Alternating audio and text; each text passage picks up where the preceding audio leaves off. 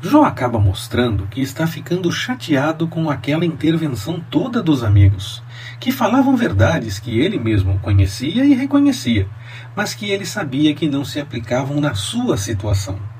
Ele reconhecia a soberania do Senhor e que a atuação dele não dependia do que nós entendemos ou preferimos. Que, mesmo de situações estranhas, o Senhor pode tirar algo proveitoso. Precisamos aprender isso com Jó.